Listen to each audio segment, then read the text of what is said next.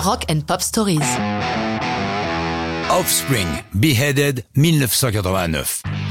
Voici un morceau peu connu des tout débuts du groupe californien. Avec ce titre, dont on sent tout de suite l'extrême poésie, puisque Beheaded signifie décapité. Le groupe est encore balbutiant, nous sommes en 86, et ils viennent de choisir le nom de Offspring, après des débuts totalement punk, sous le nom de Manic Subsidal. Sous leur nouveau nom, ils n'ont à leur actif qu'un single autoproduit et diffusé en vinyle à un millier d'exemplaires. C'est dans cette période que nous retrouvons Dexter Holland, fondateur du groupe, et que naît Beheaded. Tel qu'il l'a expliqué sur leur site internet, il raconte. J'étais encore chez mes parents à cette époque et je me souviens avoir écrit la musique de cette chanson un soir où je m'ennuyais, assis sur le lit avec ma guitare.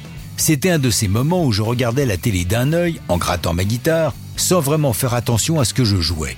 Mais accidentellement, j'ai joué les accords qui m'ont plu. Assez vite, toute la musique a été écrite, mais il fallait que je trouve un texte. C'est là que James Lilja entre en scène.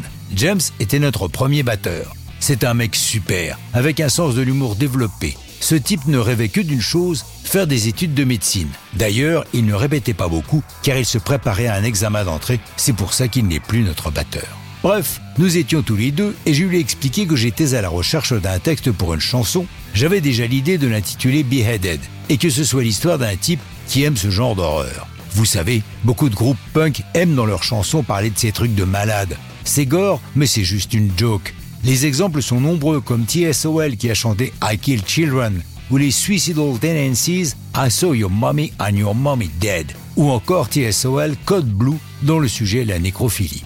Évidemment, les groupes qui chantent ça ne se font pas l'avocat de tous ces malades. Je voulais moi aussi choquer et je trouvais ça marrant. Donc on a décidé d'écrire Beheaded dans cet esprit et une après-midi avec James, on s'est défié, chacun lançant une phrase à propos de gens qu'on décapitait. Quant à James, il a fini par faire ses études de médecine. Et croyez-le si vous voulez, mais il est devenu gynécologue. J'espère que ses patientes ne savent pas qu'il a participé à une chanson intitulée Beheaded.